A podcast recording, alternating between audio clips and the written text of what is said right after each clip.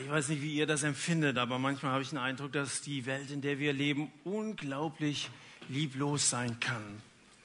Das wollen wir gar nicht versuchen zu beschönigen. Das versucht man ja heute alles so möglichst positiv darzustellen. Aber es gibt Meldungen, die uns vermitteln, dass unsere Welt verrückt, geradezu durchgeknallt ist. Wenn du dir überlegst, dass da irgendwelche Gestörten, nur weil so ein Montag so ein Ostermontag so langweilig ist, einen Holzklotz von der Autobahnbrücke werfen, dann wirft das ein Licht auf die Tatsache, dass einige Leute ein bisschen unterbelichtet sind, oder? Und wer glaubt, dass sowas eine Ausnahme ist, der irrt. Das, was wir hier eben gezeigt bekommen haben, das nennt man Happy Slapping, zu gut Deutsch fröhliches Dreinschlagen. Da läuft also so ein Angreifer auf irgendein ahnungsloses Opfer zu, haut dem ein oder mehrfach ins Gesicht und wenn dann die Schlusssequenz so richtig schön blutig ist, dann fühlen sich die Filmemacher mutig und so ein Filmchen gilt als besonders wertvoll.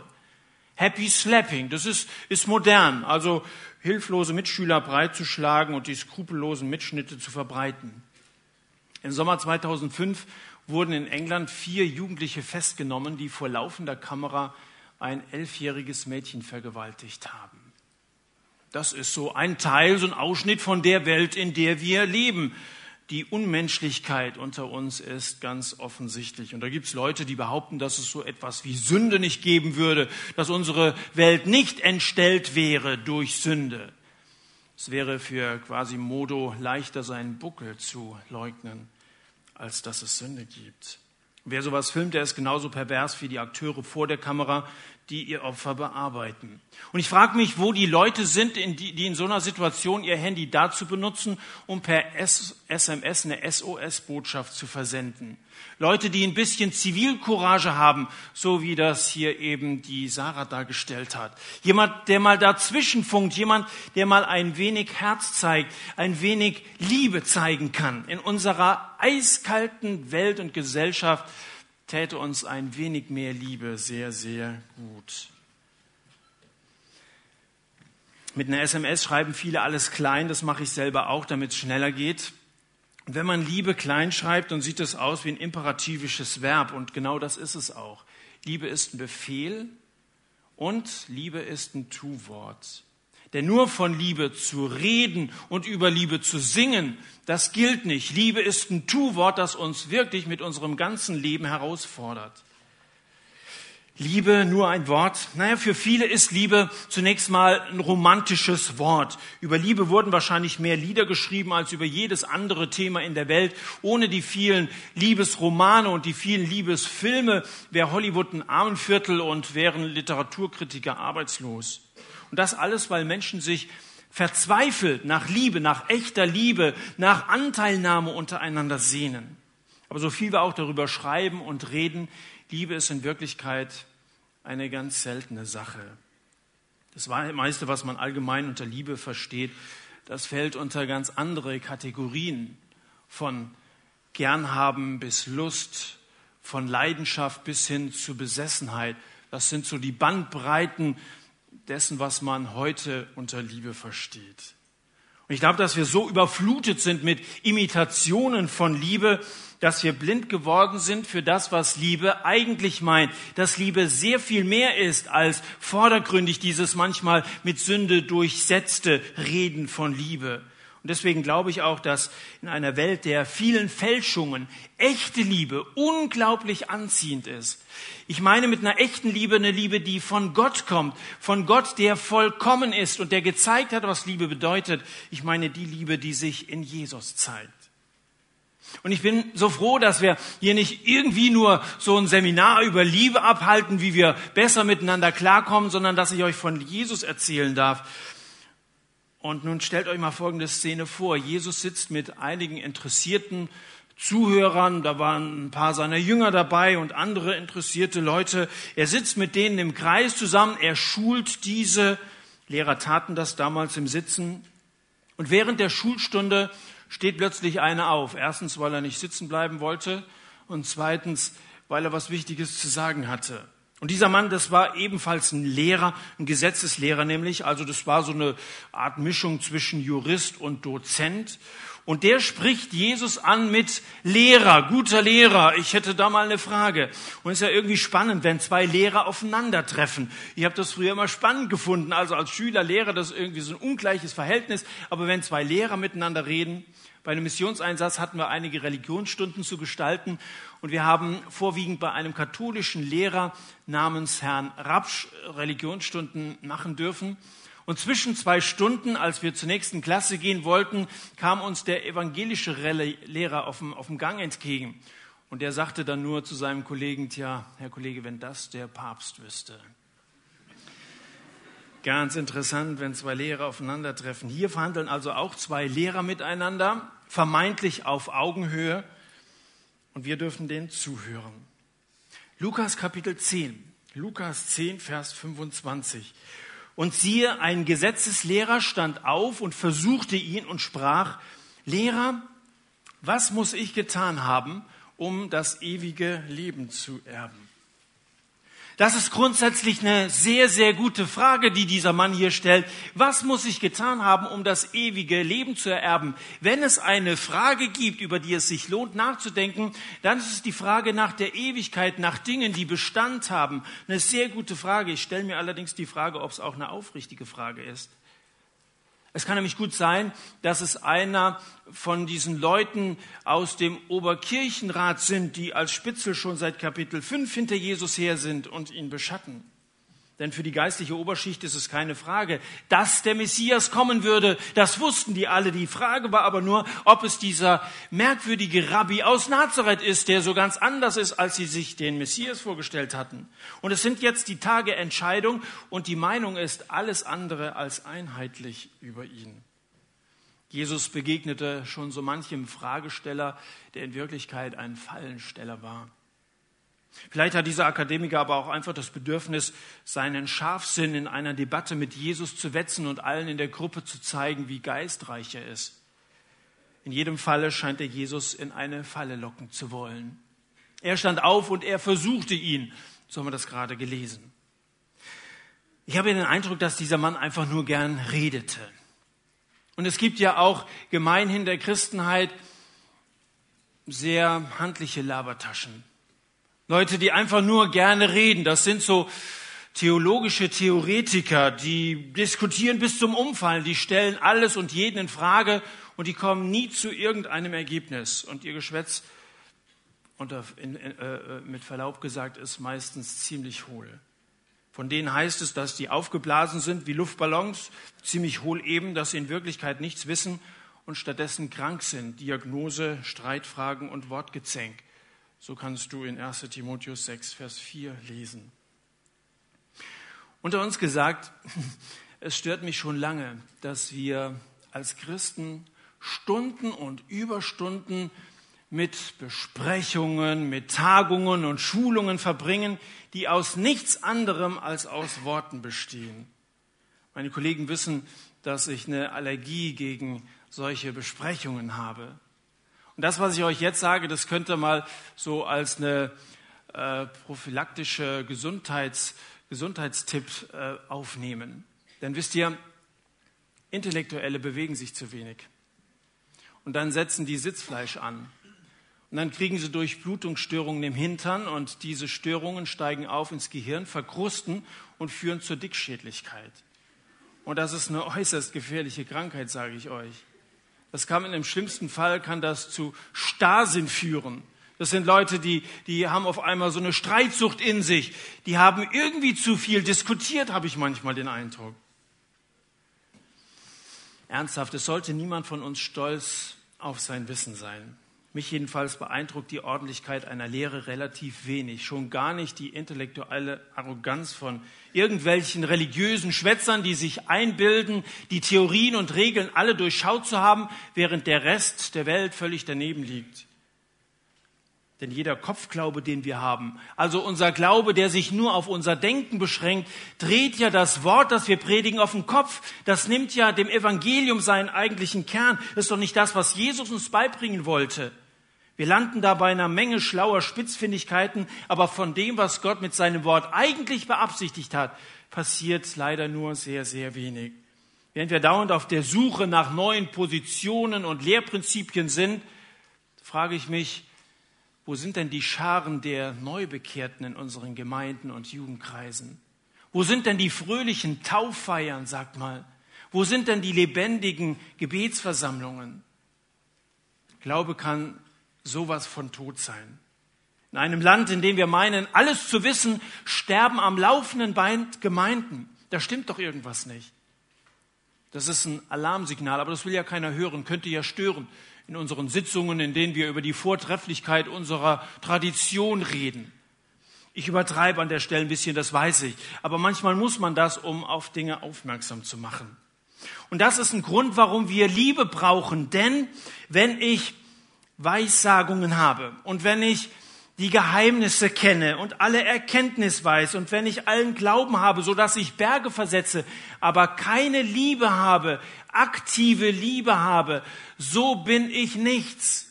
Und das, was hier in 1. Korinther 13 steht, das kennen wir ja ganz gut, das ist ja keine Theorie, sondern das ist eine erschreckende Wirklichkeit. Das ist auch nicht irgend so ein lieblicher Hochzeitstext oder so. Da steht, ich kann noch so viel Wissen haben und ich kann noch so als, als Christ äußerlich funktionieren. Es ist nichts, wenn das Entscheidendste fehlt, nämlich die Liebe. Und deswegen reden wir darüber. Aber zurück zu diesem Lehrer. Was muss ich getan haben, um ewiges Leben zu erben? fragt er ja erstmal. Und gerne wollte dieser Typ mit Jesus über die Theorie von Gesetz, Glaube und guten Werken philosophieren. Wahrscheinlich hat der Schlaumeier das beabsichtigte Wortgefecht zu Hause im Sandkasten schon ausprobiert. Der hatte sich gut vorbereitet, ist mit allen Wassern gewaschen und hatte sich innerlich mit Seife eingerieben. Von solchen glitschigen Leuten kann jeder Seelsorger ein Lied singen. Und auf seine Frage, was muss ich getan haben, ewiges Leben zu haben, antwortet Jesus ihm, mein lieber Freund, das solltest du eigentlich wissen. Du bist doch ein Schriftgelehrter. Was steht denn in der Schrift? Das kennst du doch. Und von seinen Stimmbändern spult er sofort auswendig ab. Du sollst den Herrn, deinen Gott lieben aus deinem ganzen Herzen, mit deiner ganzen Seele und mit deiner ganzen Kraft und mit deinem ganzen Verstand und deinen Nächsten wie dich selbst. Das ist 5. Mose 5, Vers 6 und 3. Mose 19, Vers 18. Das hat er auswendig hingekriegt. Das hat er in der Sonntagsschule gelernt, in der Jungschau wiederholt, im biblischen Unterricht durchgenommen, im Teenkreis als Anspiel aufgeführt, im Jugendkreis besprochen, im Hauskreis erörtert und an der Bibelschule als Prüfungstext gehabt. Da war er wirklich gut drin in der Materie. Da kennt er sich aus. Da macht ihm Jesus ja nichts vor. Gut aufgepasst, mein Lieber. Und Jesus antwortet, richtige Antwort, Religion 1, tu dies und du wirst leben. So einfach ist das. Da haben wir das Wort Gottes, da kennen wir das Wort Gottes und manche spricht uns auch an und dann kommt auf einmal diese Herausforderung, das kannst du übrigens auch umsetzen, tu dies. Und das ist eigentlich ein schöner Abschluss von dieser Geschichte. Jesus fordert ihn heraus, nun geh bitte und setz das Ganze um. Fertig, genug geredet, ran an die Arbeit.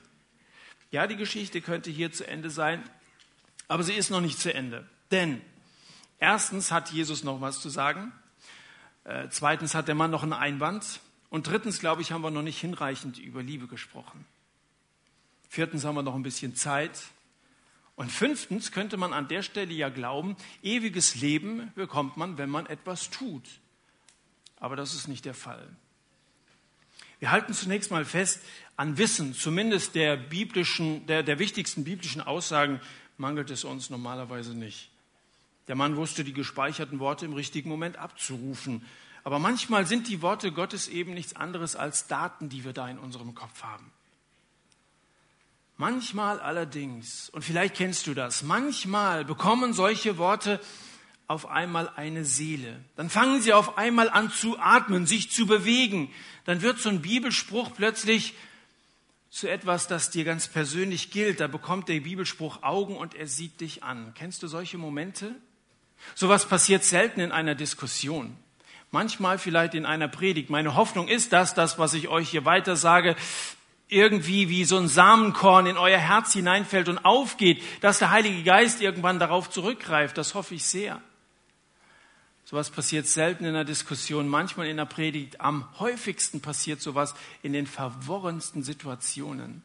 dann, wenn du irgendwie im Schlamassel drin steckst. Und ich glaube, dass Leute von Open Doors und besonders die, die eben unter Christenverfolgung leiden, solche Situationen sehr viel besser kennen als wir.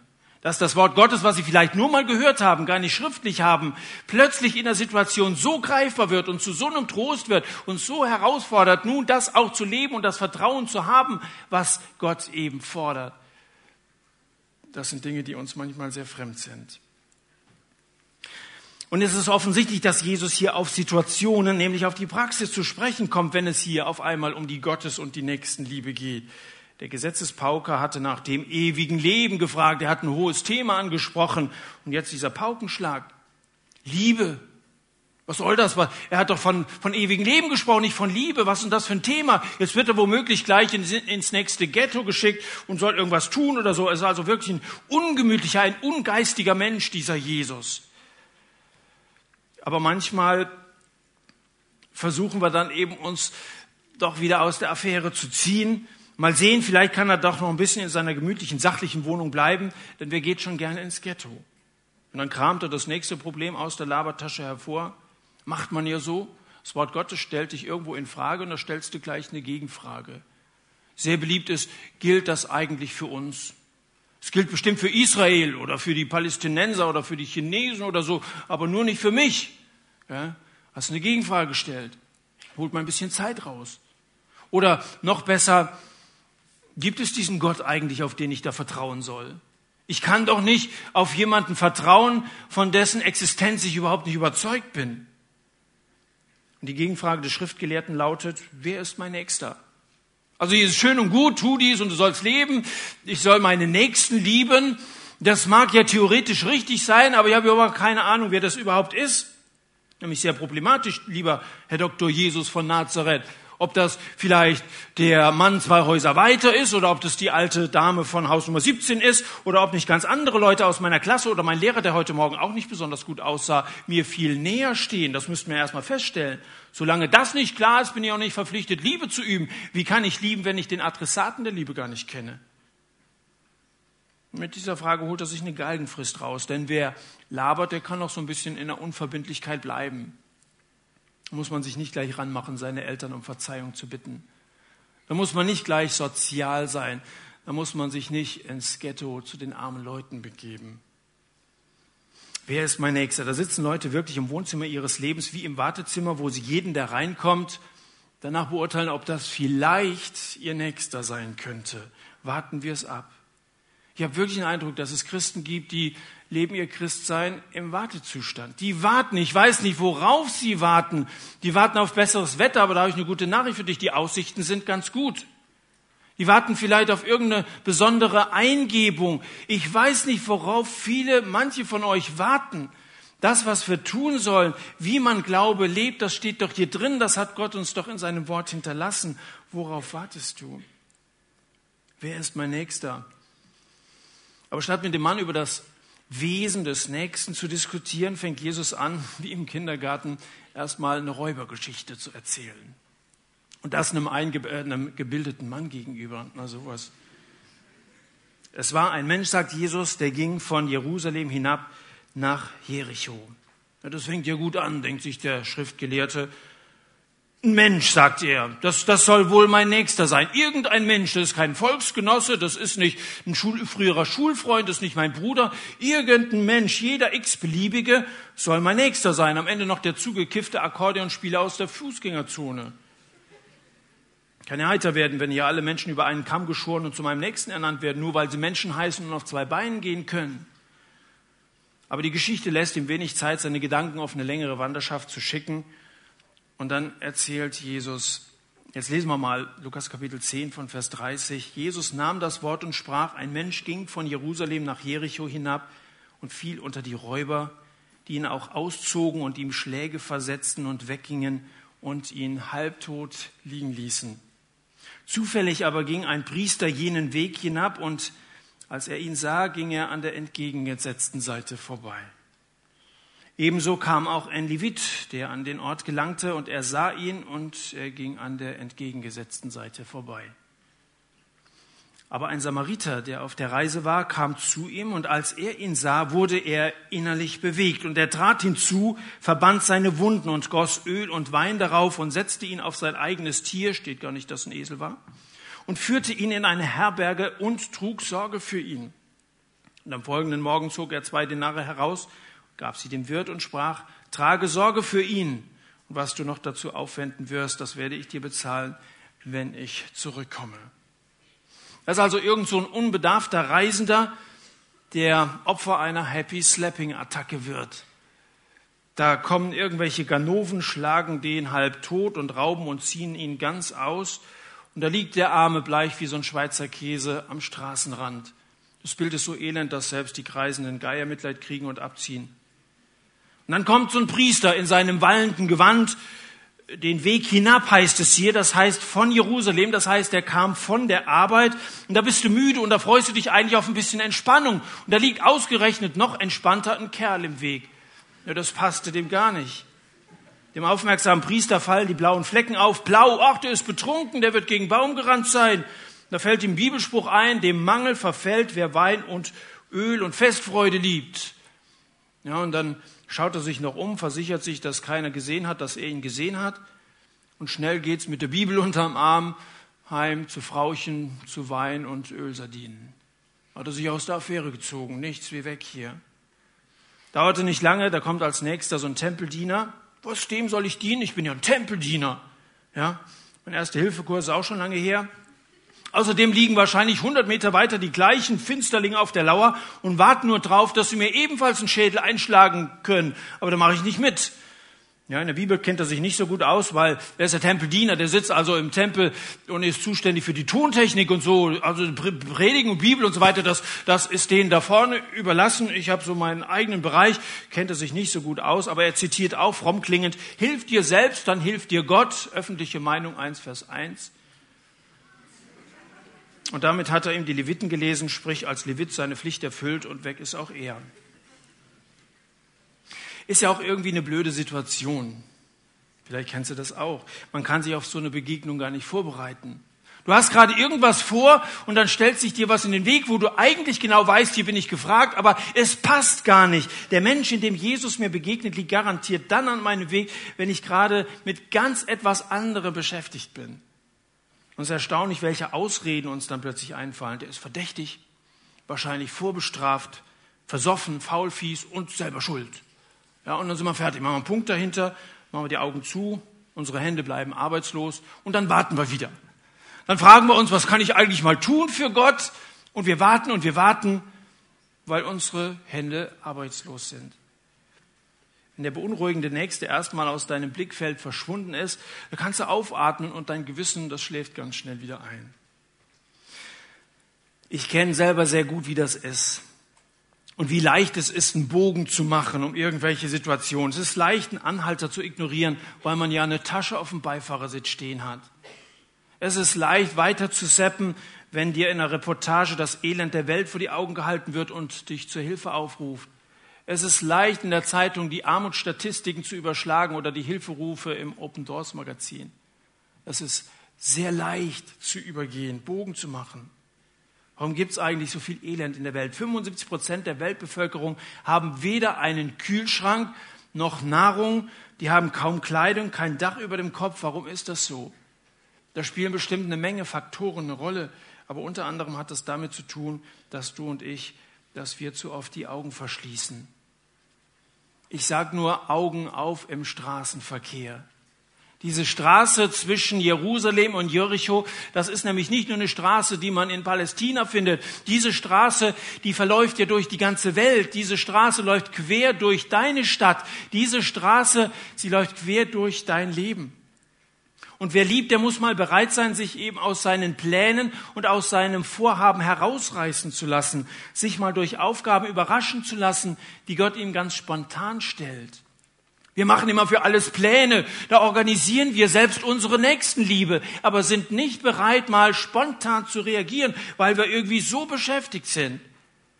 Aber Gott ist ein Gott der Überraschungen in vielfacher Hinsicht. Christsein wäre sonst auch unglaublich langweilig wenn alles so vorhersehbar wäre, so routinemäßig abläuft. Zu Liebe gehört es eben auch mal zu improvisieren. Bei unserem Sonntagabendtreff haben sich Jonathan, Sven und Benny vorgenommen, Nächstenliebe zu üben. Aber wie macht man das? Da sind sie nach Siegen gefahren.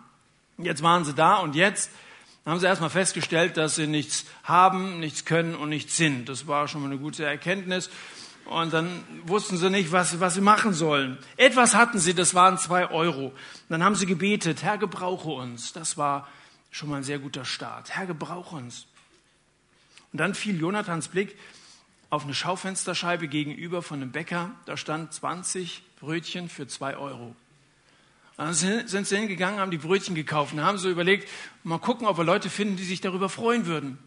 Dann haben sie Brötchen verschenkt. Unter anderem haben sie einen Penner getroffen und der kriegte von dem Gebäck und der kriegte ein Gespräch über Jesus, beides gratis. Und am Ende hat er sich verabschiedet mit Tränen in den Augen und sagte, ich denke an euch, wenn ich heute Abend mein Brötchen esse. Das ist eine einfache Idee. Das ist eine einfache Geschichte, so wie vieles, was aus Liebe heraus geboren ist. Weißt du, Jesus Christus zeigt sich nicht darin, dass wir über irgendwelche dogmatischen Probleme nachgrübeln. Wer Jesus Christus ist, das erfährst du nach Matthäus 25 von den Gefangenen, von den Hungernden und von den verfolgten Brüdern. Denn in, die, in, in denen will er uns begegnen. Weißt du, wir könnten solche Geschichten wie die, die da erlebt haben, wir könnten solche Geschichten ständig erleben, wenn wir bereit wären, unsere Segel zu setzen und uns vom Geist Gottes treiben zu lassen, bewegen zu lassen. Aber heute segelt man ja nicht mehr. Heute fährt man mit dem Zug und da sind wir drin in unseren festen Gleisen. Das ist alles festgelegt und da kommen wir so schnell auch nicht raus. Aber ich möchte dich auffordern, komm mal raus aus deiner Routine. Bete mal um Überraschungen und sei doch mal bereit, spontan zu reagieren. Übrigens, der Priester und der Levit, das sind Hauptamtliche oder Vollzeitler, wie man uns, die wir Geld für unseren geistlichen Dienst bekommen, nennt. Den Betrag habt ihr ja vorhin gesehen, aber das ist nicht ganz zutreffend. Gell? Und diese Vollzeitler, die kommen hier nicht allzu gut weg. Die kommen hier vorbei, aber nicht allzu gut weg, im wahrsten Sinne des Wortes. Und deswegen sollte man uns ähm, und denen nicht den ganzen Dienst für Gott überlassen. Ich fand es sehr ehrlich, wir hatten vor zwei Wochen eine Arbeitsklausur, wo wir so mit allen vollzeitlichen Mitarbeitern in den freien Brüdergemeinden zusammen waren, drei Tage lang. Und da ist es zu einer guten Sitte geworden, dass sich an einem Abend immer verschiedene Mitarbeiter mal so ganz persönlich vorstellen. Man weiß oft gar nicht viel persönlich von dem anderen. Dass sie mal erzählen, wie sie so überhaupt in den Dienst reingekommen sind, wie sie zum Glauben gekommen sind und was so die Highlights in ihrer Arbeit waren. Und in diesem Jahr war Dieter Ziegler, der Vater der CJ-Jugendarbeit, dran. Und dann wurde ihm unter anderem eine ziemlich indiskrete Frage gestellt. Da wurde ihm, ihm gefragt, gibt es auch eine Situation, wo du versagt hast?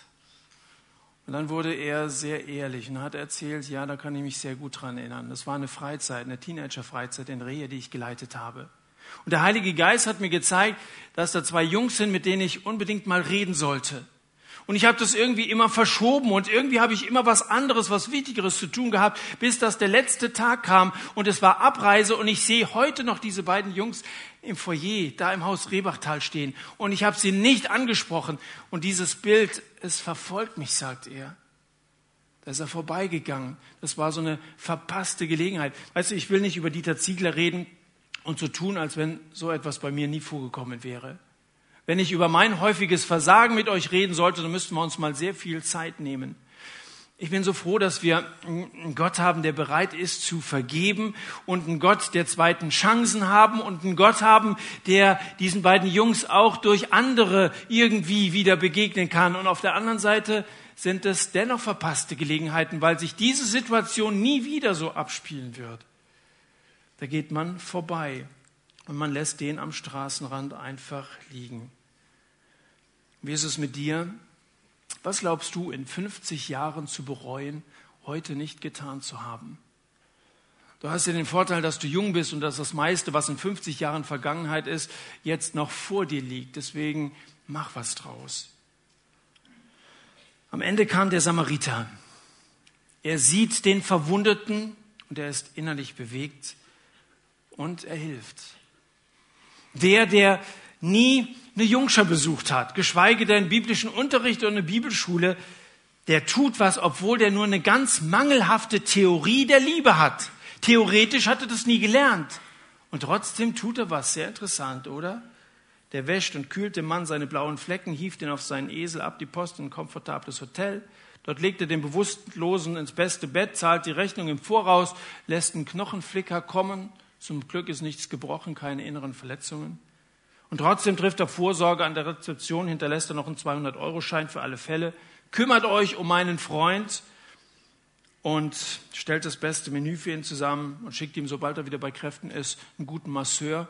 Sollte das Ganze noch ein bisschen mehr kosten, als ich jetzt bezahlt habe, dann gebt mir die Rechnung, wenn ich wiederkomme. Das war ein Mann, der hat mal die Scheuklappen abgelegt. Der wollte wissen, was links und rechts neben ihm passiert. Und er hat nicht nur Interesse gezeigt, sondern er hat ganzen Einsatz gezeigt. Weißt du, das Schlimme ist, das, was wir nicht sehen wollen, das sehen wir auch nicht. Und das, was wir nicht wissen wollen, das wissen wir auch nicht. Aber wir dürfen die Verbindung zur Realität nicht verlieren. Wir müssen doch das ganze Leben sehen und nicht nur das, was sich vor den Kulissen abspielt, das, was wir hier jetzt gerade in Dillenburg erleben. Und deswegen ist es sehr gut, dass die Leute von Open Doors da sind, die uns mal so ein klein wenig den Horizont weiten für das, was eigentlich in dieser Welt auch hinter den Kulissen passiert. Denn ich sehe die Gefahr, dass uns das, was hinter den Kulissen passiert, gar nicht interessiert. Damit meine ich die Verfolgten und die Hinterbliebenen, meine aber auch die Armen und die Kranken und die Sterbenden und die Behinderten. Das sind alles Menschen, die leben ohne Lobby, das sind Leute, die werden allenfalls mal zu vereinzelten Repräsentationszwecken kurz auf die Bühne geholt. Da dürfen sie sich dann artig verbeugen, wie nach einer gelungenen Vorstellung, und dann geräuschlos wieder abtreten. Und wir entrichten einen Obolus, dann legen wir mal so eine Kollekte zusammen, feiern uns noch ein wenig dafür und verhalten uns hinterher wieder genauso wie vorher.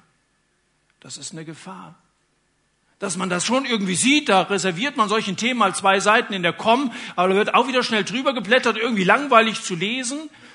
Und dann tangiert uns das Ganze nicht mehr. Das ist genauso wie der Priester und der Levit, die einfach vorbeigehen, ohne irgendwie Anteil zu nehmen. Mein Wunsch und mein Gebet ist, dass wir diese eingefahrenen Gleise mal verlassen, dass wir spontan werden, dass wir eben nicht nur unser eigenes Leben, unsere eigenen Ansprüche sehen und damit dann Teil dieser kalten, entfremdeten und lieblosen Gesellschaft werden. Wir können ja nicht nur darüber schimpfen, wie schlimm es in dieser Welt ist, wenn wir nicht selber bereit sind, als Christen gerade anders zu sein, als Christen erkennbar zu werden, an unserer Liebe erkennbar zu werden. Daran soll die Welt euch erkennen, sagt Jesus, dass ihr Liebe habt. Gibt es bei euch in der Straße vielleicht eine Familie, die den Anforderungen des Lebens nicht mehr gewachsen ist, die irgendwie auf der Strecke geblieben ist? Das erkennst du an ihren leeren Blicken und an dem verwahrlosten Bau, in dem die zu Hause sind. Oder begegnet dir manchmal ein Kind auf dem Schulweg, das Opfer von Happy Slapping, Slapping oder von Happy Mobbing geworden ist? Oder kennst du jemanden, der sich das Trinken angefangen hat, bei dem ist der Absturz vorprogrammiert? Dann, dann sieh hin und sieh nicht nur zu. Während eines Missionseinsatzes in Wuppertal war es, habe mir vorgenommen, den Jakobusbrief zu lesen. Da kommt so bald ans zweite Kapitel und Jakobus beschreibt eine Situation, wo einer in die Gemeinde kommt, so im Armani-Anzug, so ein feiner Pinkel mit einer Rolex am Arm und so weiter und direkt hinterher so ein, so ein Penner, der sich einen Monat lang nicht gewaschen hat. Und dann fragt der Jakobus, wo würdet ihr den jeweils einen Sitzplatz anbieten? Liebt sagt Jakobus, aber tut es so, wie Jesus getan hat, ohne Ansehen der Person. Schaut euch doch nicht die Leute von außen hin, wer euch irgendwie sympathisch erscheint. Und dann sah ich mich, als ich das gelesen habe, wirklich in das Licht Gottes gestellt. Das ist ja manchmal so, dass uns das Wort Gottes in irgendwelchen Situationen so lebendig und greifbar wird. Da sah ich mich vor dem mobilen Treffpunkt stehen, wie ich Verteilmaterial weitergegeben habe und selektiert habe, dass ich das nur an Leute weitergegeben habe, die mir irgendwie sympathisch erschienen. Die habe ich dann angesprochen. Da habe ich manchmal einen Korb gekriegt, ab und zu mal ein Gespräch geführt. Aber es gab eine ganze Menge Leute, die habe ich einfach vorbeilaufen lassen. Da war jemand, der sah ein bisschen behindert aus, oder ein Ausländer versteht mich sowieso nicht, gar nicht weiter beachtet. Und dann habe ich um Vergebung gebeten, habe gesagt, Herr, danke, dass du mich darauf aufmerksam machst. Ich möchte es heute anders machen. Und dann bin ich bewusst an diesem Tag auf Leute zugegangen, auf die ich von meinem Naturell her nicht zugegangen wäre. Und ich sage euch, ich habe an diesem Tag Gespräche von einem Tiefgang gehabt, wie ich das bei manchen Einsätzen vorher und bei diesem Einsatz noch nicht hatte. Und kurz nach diesem Einsatz im Wuppertal sind wir mit dem Bus weiter nach Bad Kreuznach gefahren. Ich habe dann eine Andacht gehalten über diesen Jakobus 2 Text und habe darüber erzählt, über mein Erlebnis. Und am Abend kam ein Mitarbeiter zu mir und sagte, danke für deine Andacht heute Morgen. Ich habe heute daraufhin mit Leuten gesprochen, die ich sonst ignoriert hätte und habe tiefe Gespräche geführt, wie bei diesem ganzen Einsatz noch nicht. Hat genau die gleiche Erfahrung gemacht, wie ich sie auch gemacht habe. Lasst uns Liebe weitergeben im Wort, aber auch in der Tat und lass es uns tun ohne Ansehen der Person. Lass uns als Christen neu den Ruf aneignen, sozial zu sein, so wie die am Anfang. Die verkauften ihre Güter und ihre Habe, verteilten sie je nachdem einer bedürftig war. Christsein ist eben nicht nur Reden, Liebe ist ein Tu-Wort und Liebe scheut das Ghetto der armen Leute nicht. Mein Onkel engagiert sich seit ein, zwei Jahren bei der Tafel in Neunkirchen. Eine Gemeinde, die durch manche Krisen gegangen ist, aber die sich neu vorgenommen hat, wir wollen irgendwie Gott dienen, das sind vorwiegend ältere Geschwister, die da mitarbeiten. Und je, mittlerweile versorgen die jede Woche 200 Bedürftige mit Nahrung, mit Kleidung, mit Pflegemitteln und mit Evangelium. Und da machen Leute aus allen möglichen Konfessionen und Denominationen mit, aus neuen Kirchen arbeiten da Geschwister mit. Das schweißt irgendwie auch zusammen, so ein gemeinsames Projekt, wo man etwas tut aus der Liebe heraus für den Nächsten. Und wenn du die Augen aufmachst, dann wirst du tausend Wege entdecken, die Gott dir öffnet, ihm zu dienen. Warte doch nicht länger. Es gibt tausend Ideen. Liebe macht erfinderisch, sagt man. Deswegen mache ich dir nicht eine ganze Latte von Vorschlägen, sondern bete du selber um Möglichkeiten, die zu deinem Umfeld, zu deiner Situation passen. Wie endet dieser Bericht? Vers 36, was meinst du, fragt Jesus, wer von diesen dreien der Nächste dessen gewesen ist, der unter die Räuber gefallen ist? Und er sprach, der die Barmherzigkeit an ihm übte. Jesus aber sprach zu ihm, ja, geh hin und handle du ebenso. Der Gelehrte wollte wissen, wer ist mein Nächster. Und vordergründig könnte man ja meinen, wenn man das Gleichnis vom barmherzigen Samariter liest, also gemeint war eben dieser arme Kerl, der da am Straßenrand liegt. Das ist dein Nächster, also kümmere dich um den. Aber ich sage euch was, den meint Jesus gar nicht. Wer ist mein Nächster? Das ist nicht der. Ja, wie jetzt, fragst du? Was hat Jesus gefragt? Wer von diesen dreien ist der Nächste dessen, der unter die Räuber gefallen ist? Wer von diesen dreien, von diesen dreien da war gemeint der Priester, der Levit und der Samariter. Such dir einen aus. Wer von diesen dreien? Ups. Merkst du, dass Jesus plötzlich den, den Spieß herumdreht, dass es gar nicht um andere geht, dass wir in der Warteposition sind, wer ist mein Nächster, sondern dass er plötzlich auf uns zeigt, dass er sozusagen die Tür zum Wartezimmer deines Lebens aufreißt und reinruft, der Nächste bitte. Und da sitzt gar keiner mehr außer dir. Oh, damit bin ich gemeint, der Nächste bist du. Jesus erwartet, dass du den Hintern hochkriegst, dass du aufstehst, dass du etwas tust. Der Nächste bitte. Jetzt bist du dran. Jetzt möchte ich am Ende noch etwas sagen, das mir sehr wichtig ist als eine Ergänzung zu dem, was ich hier so versucht habe, ein bisschen herausfordernd an dich weiterzugeben. Wenn ich so darauf bestehe, dass wir unseren durchblutungsgestörten Hintern hochkriegen, dass wir was tun, dann will ich nicht den Eindruck erwecken, gesetzlich zu sein.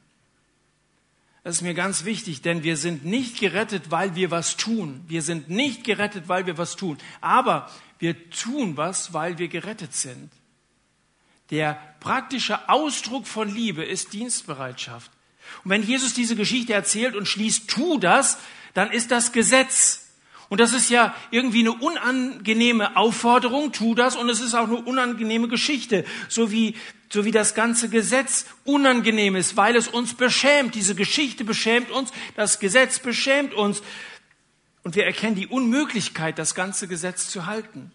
Da brauchen wir Vergebung unserer Sünden und da müssen wir den Heiligen Geist empfangen, sonst geht gar nichts. Denn wir, wir dürfen nicht vergessen, wo wir eigentlich herkommen. Zunächst sind wir ja mal unter die Räuber gefallen.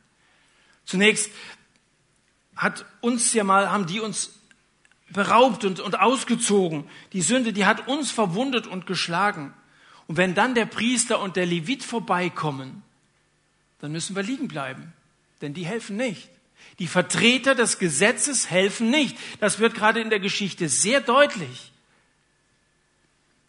So wie Paulus schreibt, denn durch Gesetzeswerke wird kein Fleisch vor ihm gerechtfertigt werden, denn durchs Gesetz kommt allenfalls Erkenntnis der Sünde.